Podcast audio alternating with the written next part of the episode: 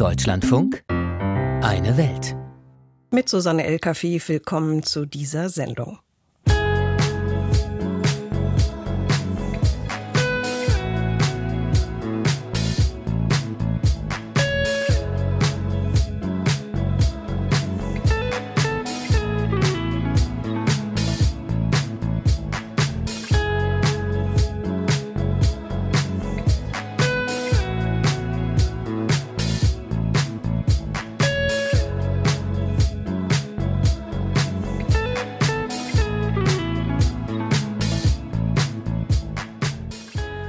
Das sind die Themen heute in Eine Welt in unserem Auslandsmagazin. Die Lage im Senegal, die Proteste halten an, droht auch diese Demokratie in Westafrika zu kippen. Russland und der Nahe Osten. Wir wollen wissen, wie sich Moskau positioniert und ob sich der Gaza-Krieg auf das Zusammenleben von Muslimen und Juden in Russland auswirkt. Thema auch der Sudan, ein Krieg, der droht vergessen zu werden, trotz der vielen Toten der Menschenrechtsverletzungen, der hohen Zahl der Flüchtlinge.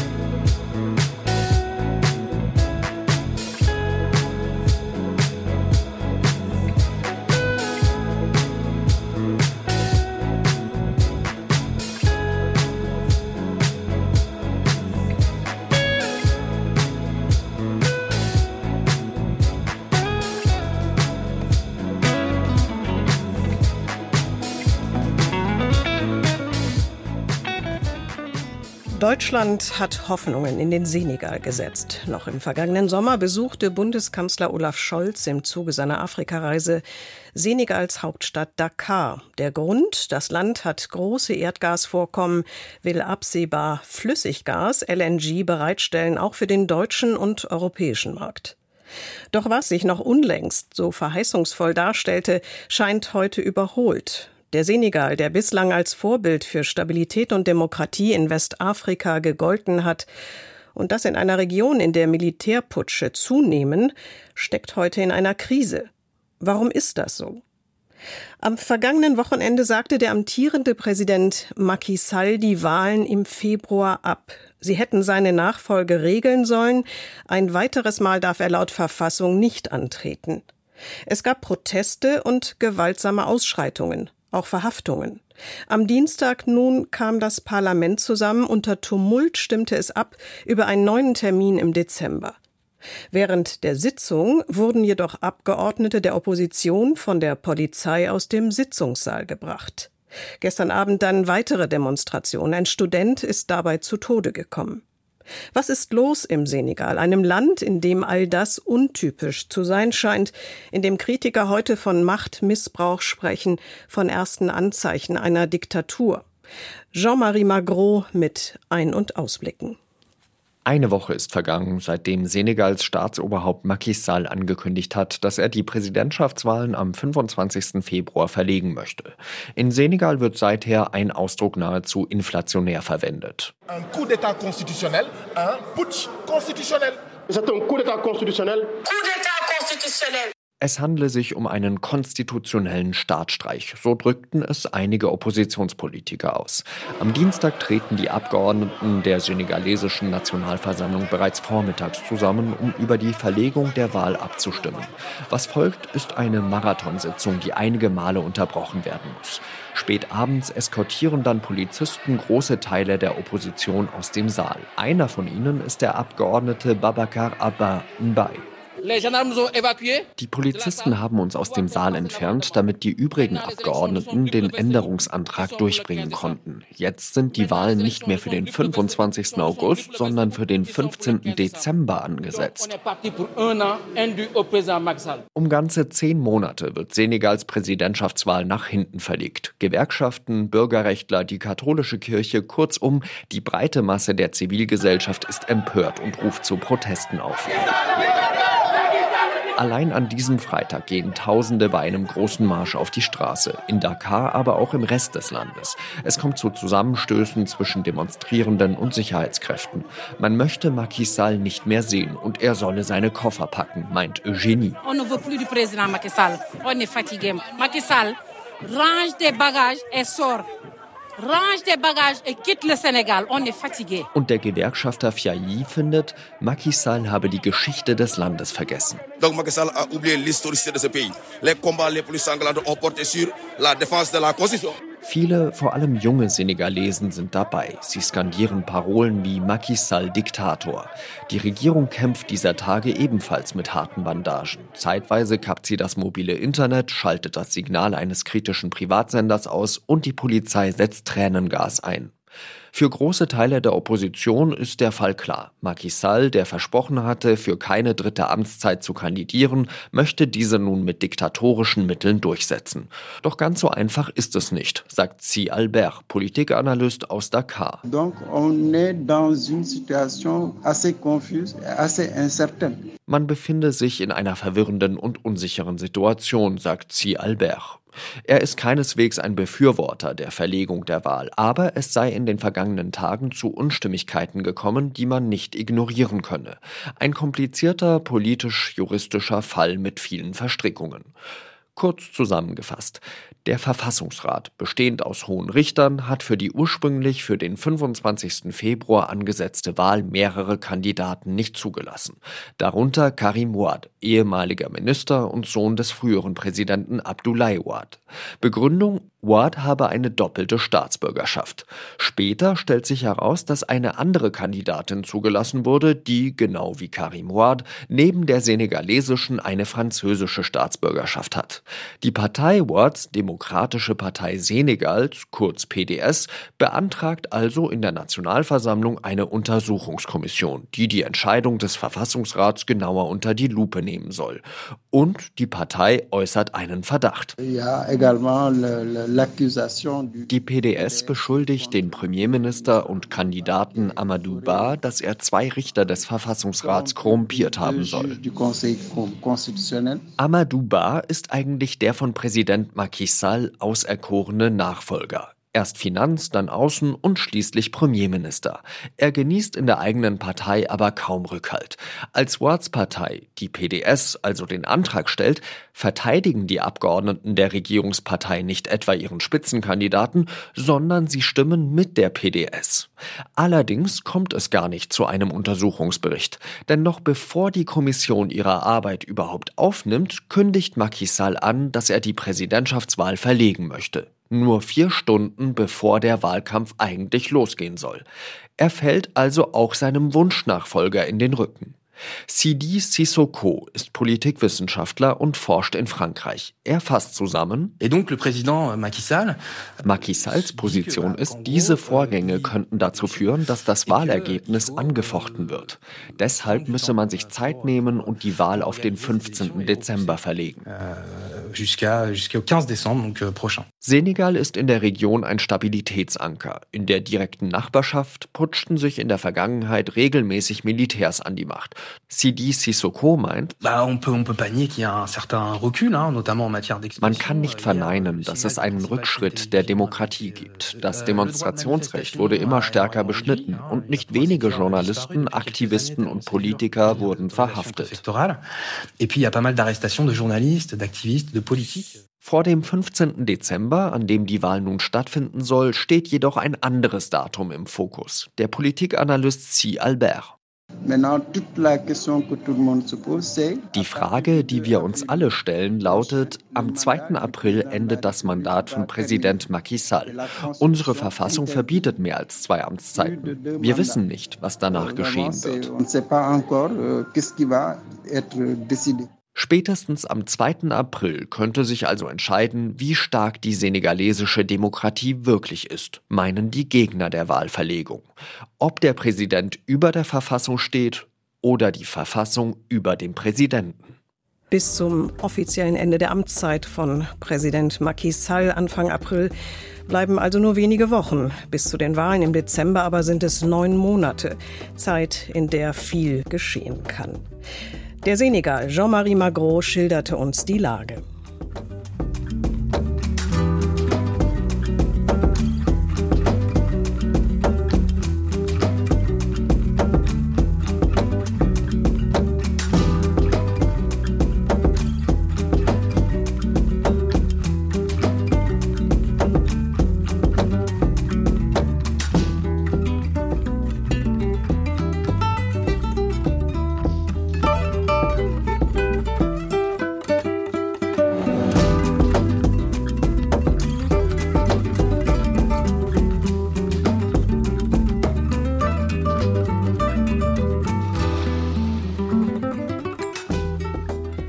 Vier Monate Krieg im Gazastreifen, mehr als 28.000 Tote, Angaben, die sich nicht unabhängig überprüfen lassen. Israel bombardiert jetzt auch die Grenzstadt Rafah. Das Militär soll einen Evakuierungsplan für die dorthin Geflüchteten ausarbeiten. Mehr als eine Million Menschen. Wie und ob das gelingen kann nach Beginn der Kampfhandlungen, bleibt offen.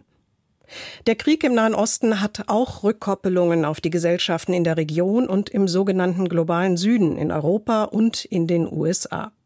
In der Region wachsen Unverständnis, Ablehnung, ja Feindschaft gegenüber Israel. In Europa und in den USA zeigen sich in den Gesellschaften feine Risse, wenn auch von der Politik kaum benannt. Doch der Krieg, er polarisiert. Wir wollen nach Russland schauen. Was können wir dort ausmachen? Vom offiziellen Standpunkt und von möglichen Auswirkungen auf die Gesellschaft. Moskau unterstütze eine Deeskalation im Gazastreifen, unterhalte deswegen auch Kontakte zum politischen Flügel der Hamas, heißt es offiziell. Hören wir Maria Sacharowa weiter. Sie ist Pressesprecherin des russischen Außenministeriums. Wir bekräftigen, dass es keine gewalttätige Lösung in diesem langjährigen Konflikt gibt. Eine solche kann nur diplomatisch und politisch verhandelt werden. Wir bekräftigen auch, dass auf international rechtlicher Grundlage ein unabhängiger Staat Palästina gegründet werden soll, in den Grenzen von 67 mit Ostjerusalem als Hauptstadt und das in friedlicher Koexistenz mit Israel. Soweit das russische Außenministerium Mitte dieser Woche. Moskau spricht sich also für Israel und erneut für den Staat Palästina aus. Bei der großen muslimischen Minderheit in Russland dürfte das Anklang finden. Zugleich trifft sich Präsident Putin ebenfalls in dieser Woche mit hochrangigen jüdischen Vertretern in seinem Land, spricht seine Anteilnahme aus, betont das russische Engagement bei der Befreiung der Geiseln. Denn fest steht auch, Russland hat enge Verbindungen zu den aschkenasischen Juden in Israel und Russland hat ebenfalls eine jüdische Minderheit. Juden und Muslime in Russland. Hat das Konfliktpotenzial? Wie gestaltet sich das Zusammenleben ganz allgemein, besonders aber nach dem 7. Oktober? Björn Blaschke hat nachgefragt. Vor sich ein Cappuccino sitzt Natascha in einem Café in einem belebten Viertel im Zentrum von Moskau. Die 30-Jährige arbeitet im Bildungswesen, fein geschminkt und ohne Kopftuch. Sie versuche sich an die Grundsäulen des Islam zu halten, zum Beispiel im Fastenmonat Ramadan enthaltsam zu sein. Aber Natascha nennt sich eine weltliche Muslimin. Die Distanz zwischen dem Gazastreifen und ihrem Cappuccino beträgt gut 2700 Kilometer und doch sagt Natascha, sie fühle sich den Palästinensern nahe. Erst gestern habe ich mit Freunden, die auch Muslime sind, über den Krieg geredet. Einige von ihnen sind wütend, andere können sich keine dieser Internetvideos von den israelischen Angriffen ansehen, einige weinten sogar. Es ist natürlich traurig, traurig, dass schon so viele Menschen gestorben sind. Ich meine, die Palästinenser gehen nicht so hart vor wie die Israelis. In diesem Sinne handeln die Israelis aus meiner Sicht ungerecht. Es muss verhandelt und ein Kompromiss gefunden werden. Und ja, es muss zwei unabhängige Staaten geben. An die 15 Prozent der gut 143 Millionen Menschen Russlands sollen muslimisch sein. Das sind mehr als 21 Millionen Menschen. In einigen Teilrepubliken Russlands ist der Islam die dominante Religion, zum Beispiel in Dagestan im Nordkaukasus. Ende Oktober, nach Beginn der israelischen Offensive gegen den Gazastreifen, stürmte ein Mob den größten Flughafen Dagestans. Ein Flugzeug war aus Israel gelandet, die aufgebrachte Menge machte Jagd auf vermeintliche Israelis und Juden. Mindestens 20 Menschen wurden zum Teil schwer verletzt. Sowas darf nicht passieren. Das ist pure Aggression. In meinem Job beschäftige ich mich mit dem Bau neuer Universitäten in 17 Regionen Russlands und es gibt eine Regel, die lautet, jeder neue Campus muss allen Konfessionen Raum bieten. Religiöse Toleranz, das sei Gebot im Vielvölkerstaat Russland. Freitagsgebiet im Zentrum Moskaus in der Kathedralmoschee. Hier finden bis zu 10.000 Menschen Platz. Sie ist eine der größten Moscheen Europas und wird vom Mufti-Rat Russlands geleitet der steht den Muslimen des Landes in gewisser Weise vor und erhält zur Staatsführung. Das zeigt das 2015 im Beisein von Präsident Wladimir Putin neu eröffnete Gebäude. Ein Minarett ist eine Kopie des eckigen Erlöserturms des Kreml. Der stellvertretende Vorsitzende der geistlichen Verwaltung der Muslime Russlands, die zum Mufti-Rat gehört, heißt Damir Muchetinov. Er hat in einem Nebengebäude der Kathedralmoschee sein Büro. Und auch Muchedinov zeigt Staatstreue. Da unsere offizielle russische Führung mit den Palästinensern fühlt, nimmt die Bevölkerungsmehrheit eine pro-palästinensische Haltung ein. Die offizielle Haltung ist, dass die verabschiedeten UN-Resolutionen umgesetzt werden müssen. Das heißt, ein unabhängiges Palästina mit der Hauptstadt Ostjerusalem. Die Beziehungen des Kreml zu Israel und den Palästinensern sind vielschichtig. Zu Israel unterhält Moskau schon allein wegen der vielen russischstämmigen Juden dort enge Verbindungen. Aber auch den aus russischer Sicht revolutionären Palästinensergruppen sieht sich der Kreml nahe. Die Konsequenz Kritik an Attentaten. Aber Russland hat die Hamas nicht als terroristische Organisation verurteilt. Aus Russlands Staatsführung ist das zu hören, was auch offizielle muslimische Vertreter sagen. Noch einmal Damir Muhadimov. Wir akzeptieren als offizielle Geistlichkeit absolut keinerlei Gewalt gegenüber der Zivilbevölkerung, egal ob von Seiten Israels oder der Muslime. Deswegen dürfen wir die Ermordung von Zivilisten, Frauen oder Alten auf keinen Fall unterstützen. Die Scharia, das islamische Recht, hält das für vollkommen inakzeptabel. Der Krieg im Nahen Osten beeinträchtige auch nicht die Beziehungen zwischen muslimischen und jüdischen Russen. Wir haben zu unseren jüdischen Brüdern und Schwestern immer gute Beziehungen gepflegt. Bei unseren Treffen sprechen wir uns offen für Frieden und Stabilität aus. Judenfeindlichkeit hat bei uns keinen Platz. Derlei Aufrufe haben wir in keiner Moschee gehört und würden sie auch niemals zulassen. Von Seiten der offiziellen jüdischen Gemeinde möchte niemand zum Thema jüdisch-muslimisches Zusammenleben in Russland sprechen. Entsprechende Interviewanfragen bleiben unbeantwortet. Das Jüdische Museum und Zentrum für Toleranz zeigt modern multimedial die Geschichte der jüdischen Minderheit Russlands. Von Pogromen und rotem Terror kein Wort. Alles, was mit der jüdischen Geschichte des Landes zu tun hat, durchweg positiv. Und das von der Antike über die Kiewer Rus, der Befreiung der Juden vom deutschen Naziterror bis zur Eröffnung des Museums 2012. Damals machten die Angehörigen der jüdischen Gemeinde nicht ganz ein Prozent der russischen Gesamtbevölkerung aus. Das palästinensische Volk tut mir leid. Ich mache mir große Sorgen um die Menschen. Das ist wahr. Sagt Aaron in einem Café sitzend, vor sich Cappuccino. Und er führt weiter aus, Israels Regierung gehe mit unverhältnismäßiger Gewalt gegen die Palästinenser vor. Aaron ist Jude. Für den Broterwerb leitet er einen Handwerksbetrieb. Darüber hinaus hat er Theologie studiert. Im Sinne der Tora trägt er einen langen Bart und zum Schabbat eine Kippa. Er macht aus seiner Religionszugehörigkeit keinen Hehl dem Antisemitismus in Russland zum Trotz. Eigentlich ist er immer da gewesen, der Antisemitismus, nur die Form hat sich geändert.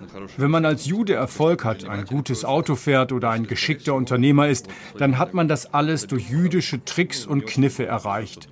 Auch wenn man dafür nicht eingesperrt wird, stößt man auf Heuchelei. Es wird einem ins Gesicht gelächelt und hinterrücks gelästert. Nach dem 7. Oktober habe die antijüdische Hetze in Moskau noch einmal zugenommen. Ich habe in meinem Auto am Rückspiegel einen Davidstern. Als der Krieg begann, haben mich Freunde und Verwandte gebeten, ihn abzunehmen, damit man mir die Frontscheibe nicht zertrümmert. Ich hatte Angst, weil man nicht weiß, wie die Leute auf einen Davidstern reagieren. Und ich habe auch Social-Media-Hass zu spüren bekommen. Leute haben in ihrer Statusanzeige bei den Kurzbotschaftsdiensten WhatsApp oder Telegram Hassreden gepostet. Trotzdem will Aaron nicht gehen. Laut Angaben der jüdischen Agentur für Israel lebten im September 2021 noch gut 150.000 Juden in Russland. Einige tausend sollen danach überwiegend nach Israel ausgewandert sein, nach dem Beginn der militärischen Spezialoperation, wie der Krieg Russlands gegen die Ukraine genannt werden muss. Über die, die gegangen sind, spottet Aaron. Sie seien geflohen und in einem anderen Krieg aufgewacht. Seine Heimat sei Russland, so Aaron. Präsident Putin wird nicht müde zu behaupten, er kämpfe gegen Antisemitismus und Narzissmus und für Russland. Deshalb auch würde Aaron an der militärischen Spezialoperation gegen die Ukraine teilnehmen. Ich will nirgendwo hingehen. Und mein Patriotismus ist auch viel stärker als bei vielen anderen Russen. Ich bekam nach der Teilmobilisierung als einer der ersten die Vorladung der Armee. Im vorletzten Jahr, am 24. September, kam sie. Und ich bin sofort in mein Auto gestiegen, um zum Militärregistrierungs- und Rekrutierungsamt zu fahren. Ich wurde schließlich außer Dienst gestellt, in die Reserve.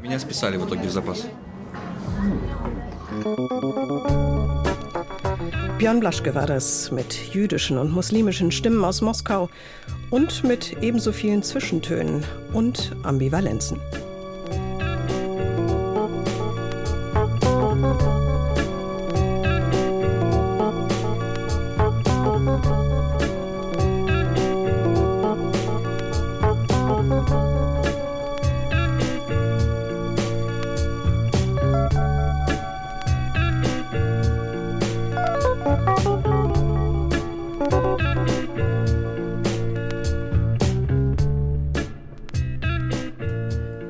Nachrichten aus dem Sudan sind schlecht. Erst gestern hat UNICEF, das Kinderhilfswerk der Vereinten Nationen, erneut vor einer humanitären Katastrophe gewarnt. Hunderttausende Kinder litten Hunger. Zehntausenden drohe der Hungertod. Millionen seien auf der Flucht, die Cholera-Gefahr nehme zu. Der Grund die seit April andauernden Kämpfe zwischen der regulären Armee und der paramilitärischen RSF-Miliz. Sie kämpfen um politische Macht und den Zugang zu Ressourcen. Der Bürgerkrieg habe mittlerweile, so UNICEF weiter, zu der größten vertriebenen Krise bei Kindern weltweit geführt. Im eigenen Land und über die Grenzen hinaus. Manche schaffen es bis nach Libyen. Anna Osius ist für uns dort gewesen. Es ist eine schwarze, mondlose Nacht. An einer der Ausfallstraßen von Shahad, einer kleinen Stadt in Ostlibyen, stehen ein paar Baracken. Die Menschen sind fast nicht zu erkennen in der Dunkelheit. Als unser Auto hält, sind wir sofort umringt von Kindern. Kleine, dunkle Gestalten, die uns ihre Hände entgegenstrecken. Wer hier lebt, hat nichts außer dieses Lager. Sie stammen aus dem Sudan, berichtet Fatuma. Sie haben die Not hinter sich gelassen, den Krieg. Manche sind erst jetzt gekommen, manche sind schon lange da. Fatuma lässt uns in ihren Raum, den man kaum so nennen kann. Ein zugiger Verschlag, der an einen Kuhstall erinnert, vollgestopft mit Plastikmüll, Lumpen und Altkleidern. Alles, was sie finden konnten, sammeln sie hier, um ein bisschen Geld damit zu machen. Wir sammeln den Müll von den Müllhalden und Straßen, Cola-Dosen, Plastiktüten, Nylon. Das sammeln wir und verkaufen es dann an Recyclingfirmen. Wir gehen auch putzen, davon leben wir. Zwischen den Müllbergen schlafen sie, Fatuma und ihre fünf Kinder. Das Wellblechdach über ihnen ist nicht dicht. Es ist eisig kalt im Winter. Eine einzelne Glühbirne taucht die Baracke in ein Dämmerlicht und lässt die Szene fast gespenstisch wirken. Wir brauchen Decken im Winter. Niemand hat hier Decken. Wir müssen essen und trinken. Niemand hilft uns außer Gott. Nebenan wohnt Fatir mit seiner Mutter und seinen Geschwistern. Der 15-Jährige ist der einzige Mann hier, zusammen mit seinem blinden Opa. Ansonsten gibt es hier nur Frauen und Kinder. Wo die Männer sind, die Frauen schauen betreten. Manche wurden verlassen, manche wollen nicht darüber sprechen. Vielleicht haben die Männer die lebensgefährliche Überfahrt gewagt nach Europa. Die meisten Schmugglerboote auf dem Mittelmeer kommen aus Libyen. Vielleicht werden sie als Arbeitssklaven gehalten bei den Milizen, die hier das Sagen haben. Wir wissen es nicht. Die Frauen aus dem Sudan sitzen hier fest und es sind so viele. Hinter der ersten Reihe der Baracken steht eine zweite. Hier hat jede nur einen winzigen Verschlag. Trotzdem versuchen sie es sich irgendwie schön zu machen. Aziza hat ein Bett aufgetrieben, damit ihre vier Kinder schlafen können. Alle vier haben einen Gendefekt und sind geistig behindert. Sie müssen noch gewickelt werden. Dieses Bett in dem Stall mit einem Moskitonetz darüber, fast wie ein Himmelbett, wirkt wie ein kleines Wunder, ein winziges Paradies inmitten der größten Not. Die Kinder werden zum Betteln losgeschickt, jeden Tag und zum Müll sammeln. Aber die Menschen in Ostlibyen haben meist selbst nicht viel. Und trotzdem alles noch besser als der Sudan, sagen die Frauen. Und sie machen sich Sorgen. Wir haben noch Familie im Sudan, aber wir können sie nicht mehr erreichen. Das Telefon ist tot. Wer es aus dem südlichen Afrika hierhin geschafft hat, hat oft eine lebensgefährliche Reise hinter sich und landet im Elend, rechtlos jeder Form von Übergriffen ausgeliefert. Hinter den Baracken steht eine Villa. Sie gehört dem Chef der Ausländerbehörde, sagen die Frauen. Er lasse die Menschen in den Verschlägen leben, die vermutlich vorher mal ein Stall waren, und kassiere dafür kräftig Miete, erzählen sie. An einer Wand der Baracke prangen einige Kritzeleien auf Arabisch. Da hat der 15-jährige Fatih versucht, sich selbst Lesen und Schreiben beizubringen. Er möchte später Arzt werden, sagt er. Keines der Kinder geht hier zur Schule, erzählen sie. Dazu bräuchten sie Geld, das sie nicht haben, und einen Pass. Und den hat hier kaum jemand. Es gibt keine Papiere, keine Dokumente, keine Bildung. Wir sind Menschen, die es nicht gibt, sagt eine der Mütter.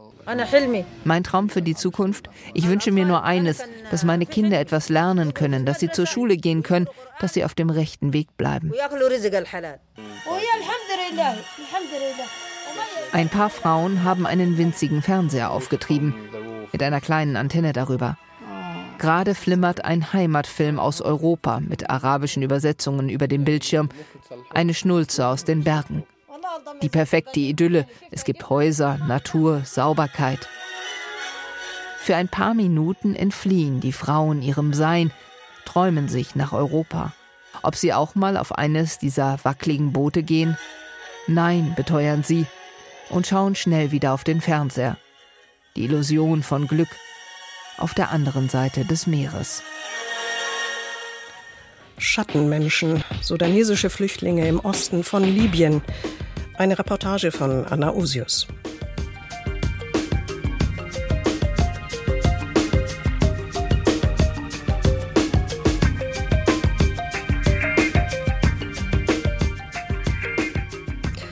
Und das war unser Auslandsmagazin am Samstagmittag mit Beiträgen aus dem Senegal, Russland und Libyen. An dieser Stelle noch ein Programmtipp. Morgen Abend um 18.40 Uhr der Hintergrund. Sie können mehr erfahren über die Muslime in Dearborn, Michigan, USA. Traditionell wählen sie demokratisch, doch viele haben sich abgewandt, sind enttäuscht von Joe Biden und seiner Nahostpolitik. Biden könnte auch das seine Wiederwahl kosten. Haben Sie Dank fürs Zuhören. Ich bin Susanne El Kafif und wünsche Ihnen einen schönen Nachmittag.